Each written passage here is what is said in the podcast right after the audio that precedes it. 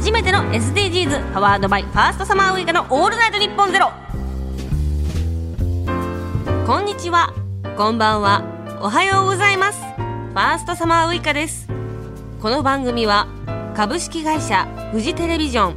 株式会社 BS 富士そして株式会社日本放送の3波連動 SDGs プロジェクト楽しくアクション SDGs のキャンペーンアンバサダーに就任した私ファーストサマーウイカが今巷で話題の SDGs について皆さんと一緒に学んでいく番組。今回が第9回目最終回です。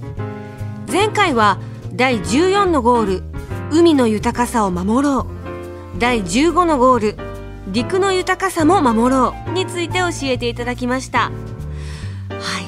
私たちの身の回りにある自然も守っていこうということをたくさん学ばせていただきました。今回は第16のゴール第17のゴールについて前回に引き続き国連広報センターの根本薫所長に教えていただこうと思います。よろしくお願いします。えー、では根本さん今回もよろしくお願いします。お願いします、えー、今回最終回は16のゴール平和と公正をすべての人にこちらについて詳しく教えてください。平和と公正っていうとねちょっと遠いような響きがありますけれども。ちょっと硬いような感じも、はい、はい、見受けられます。あの子供に対する暴力をなくそうっていうものです、例えば身近な例で言うと体罰とかねはい、えー、そういったものもあったりすると思いますけれども。ネグレクトであったりとか。ねそれもありますね。私が子供だった時はまだ先生が子供生徒を殴るっていうことがありました。私たちの風景の中にはありました。やはり私も親、世代からよく聞いて、はい、そんな当たり前だったよっていう誰もそれを悪いと思わないしそれを今ねこう親御さん家庭の中でも別にちょっとこうなんかこうひっぱたくみたいなことも別にその当たり前であったっていうふうにはよく聞きました。ねうん、で私はあの途上国でもね、えー、仕事をあのしてきましたけれども例えばですね人がこうあの大勢集まって群衆をこうコントロールする時にですね、うん、平気で警官とかが叩くんですよね 棍棒で。あのコロナ禍でも、ええ、マスクをしてない人を取り締まる警備みたいな人が バシバシ叩いているのとかを TikTok で見ました。TikTok その世界のこうちょっとこうびっくりするような動画とかがやっぱり、ま、回転するのでよく載せられて切り取られて載せられてるんですけどその中で、はい、マスク警察的なものなんでしょうか海外の。バシバシバシって叩かれてて日本でねマスクしてないからといって誰も暴力は振るわないですけれども国が組織がそういうふうに振るってるんだと思うと、うん、ちょっとこう信じられない光景でしたね。うん。うん価値観にねあの非常に関わることだと思うんですけれども、うん、人権であったりそれから軍縮ですよね、うん、えー、それからインターネットへのアクセスをはじめとするその知る権利、うん、そういったものがこのゴール16に関わってきます。例えば軍縮ですけどねその世界全体の軍事予算ですね、えー、年間で200兆円です。ははい、でその200兆円をその教育だとか、うん、えー、医療だとか SDGs を推進する他のね、うん、えー、施策政策にね使えればどれだけ SDGs が進むかですよね。本当ですね。その軍事がたくさんのお金を生んだりとかいろんななんていうんですかしがらみでお金が生まれていたりとか国の成り立ちに不可欠な国もあったりするのかなっていうふうに思うと海外はなんか全然手放さないだろうなっていうところもね 見受けたりしますよね。あの日本は唯一の戦争被爆国です。うん、で一般の方々の意識としてやっぱり核兵器のない世界をと願う気持ちが非常に強いと。うんはい、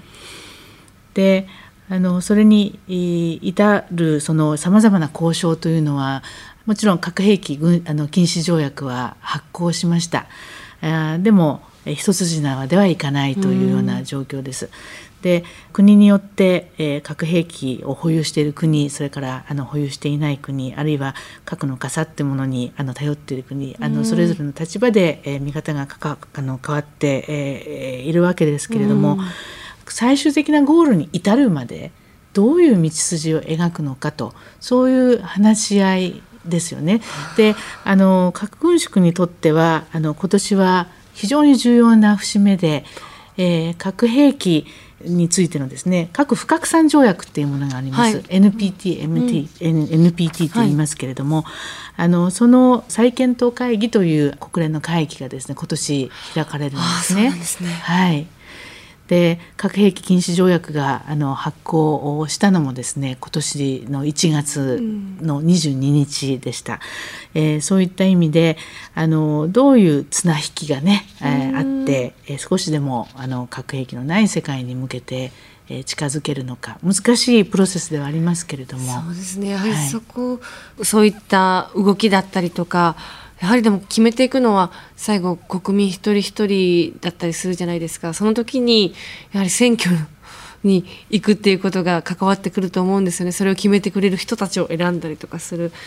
やはり若い人選挙に行かないっていうふうに言われているところも考えていかなければその平和っていうのに遠のいてしまう理由の一つなのかなっていうふうに思ったりしますね。うん、あのすごく勇気づけられるのがですねえー、例えばですよ被爆者の方々の直接の話をですねえー、聞ける世代というのは私たちがもう最後ですよね。ね今被爆者の平均年齢って80歳超えてます。うんでそういった意味で今の若者たちは直接聞ける最後の世代、うん、えー、そういった意味でこの被爆者の方々の直接的な話ストーリーをですねどう将来に自分たちがつないでいけるのかっていうことを真剣に考えてくれている若者が大勢いるんですね。うん、であのもちろん署名運動とかそういった伝統的なね形の運動もあります。でもそれと並んでですね若者ならではの IT 技術、あるいは AI、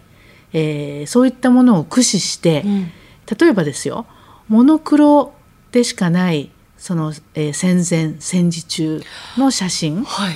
を AI 技術を駆使して自然な形でカラー色付けしてそうするとですね一気にそのモノクロの歴史的な写真から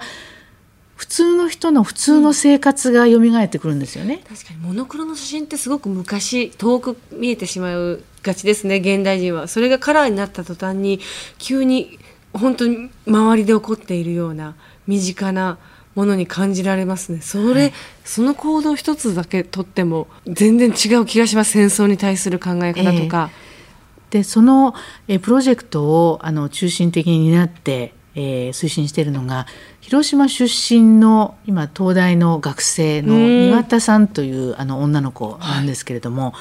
大学の教授の指導のもとやってるんですがあの新書にもまとめてですねこれがすごくベストセラーになってるんですね。それと同時に先日ですね東大総長賞をあの受賞しました素晴らしいプロジェクトだと。記憶の回答っていうんですけどね。記憶の中のものを年をあの高齢になられたその被爆者の方々にカラー化した写真を見せた途端にですね当時の記憶が一気に戻ってきてあれはこうだったあれはこれはこうだったっていう話を始めた冷凍保存されてしまっている記憶を回答する、はい、っていうことですね、はい、わあすごい今鳥肌が立ちました、ええ、何年前だろう？5年ぐらい前ですかね6年前にプライベートであの原爆資料館に広島に行ったり学生時代はあの沖縄の陸上船っていうんですか防空壕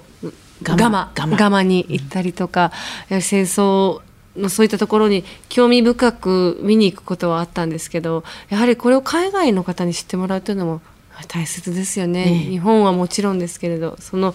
技術をこれからも直接お話を聞くことはできなくなっていくけれども今聞ける世代が頑張ってたくさん知識を得てそれを最新の技術を使ってまたさらに後世に残していくっていうのが日本において世界においても平和をつないでいくっていうのは持続していくっていうのは大切なことだなと思いました。続いて最後になります17のゴールパートナーシップで目標を達成しよう。こちらについて詳しく教えてください。あの SDGs を達成するにはですね全ての方々が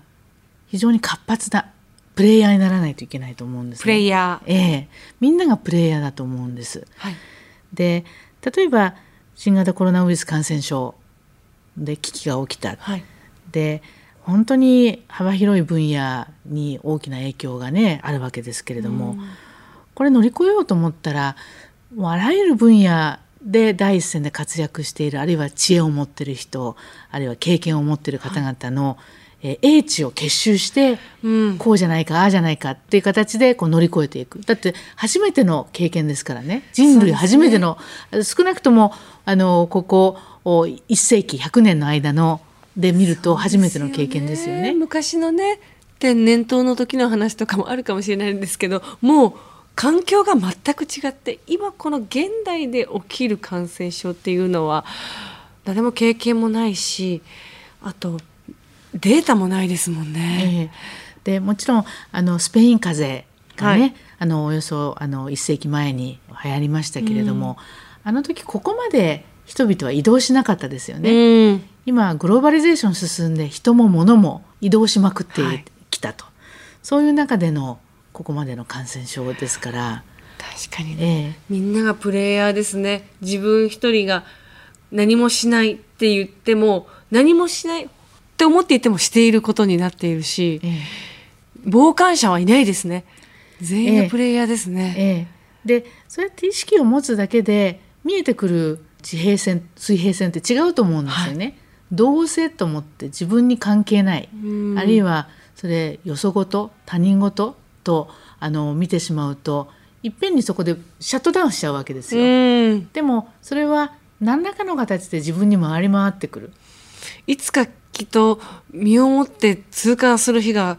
来てしまいそうですよね。だからパートナーシップでつながって、えー、一緒に乗り越えていきましょう一緒にあの立ち向かっていきましょうってことだと思うんですよね。あのこのゴール17のパートナーシップこれって大切さがですねコロナでよりはっきりと見えてきたのかなっていうふうに思います。うん、であのそういったそのチーム感チーム力パートナーシップもっていうものを、まあ、醸し出す、えー、ものとしてメディアってすごく大きな役割持ってると思うんですよ。確かにそうですね、えー、はい、ラジオは特にそうだと思うんですね。ラジオってやっぱりあのパーソナルにリスナーにね語りかけるものですよね。であなたも一緒にやりませんか？あなたもあのご一緒にどうですか？ちょっとあのね、えー、視点を変えてみませんか？っていうことをパーソナルに語りかけるメディアですよね。そうですね。地球やばいらしいよ、うちらにもできることたくさんあるらしいよっていうね。それでまた興味を持ったら国連であったりとかそういった SDGs のホームページとかいろんなもので今情報を発信してくれているのでそこをまた見に行ってまた学びを深めていくっていう、はい、もう繰り返しですよね。そうですね。えー、ネバーエンディングストーリーだと思うんですけども。そうですよね。はい、それは地球が終わらないからこそ、それが終わらないっていう。終わらせてはいけない。これが終わった時は地球の終わりだっていうことですよね、きっと。でもまあ、えー、2030年のこの目標の時に、また違った視点で話ができるようになっていたらいいな。またあの時 SDGs のこういう話をしたよねっていうふうに振り返った時に良くなってる未来が訪れてほしいな。そのためには今日の自分今日明日みんなで何をやっていくかということが大事なんだなと。このポッドキャストでこうやってお話しさせていただいてより深く学ぶことができました。皆さんに伝わっていたら嬉しいなと思いますね。本当にあのね、えー、いろいろとお話しさせていただいてありがとうございます。ありがとうございます。これからも引き続きあの私も学んでいきたいと思います。はい。はい、これからもよろしくお願いします。よろしくお願いします。ということで今日は SDGs のゴール16平和と公正をすべての人にゴール17パートナーシップで目標を達成しようについて教えていただきました。根本さんありがとうございました。ありがとうございました。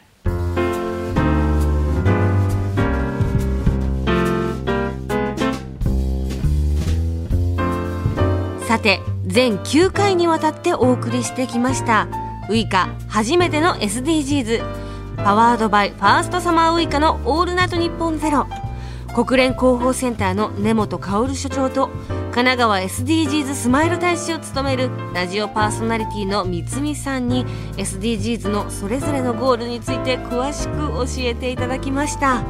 少しでも皆さんに SDGs を知るきっかけや第一歩になったでしょうか。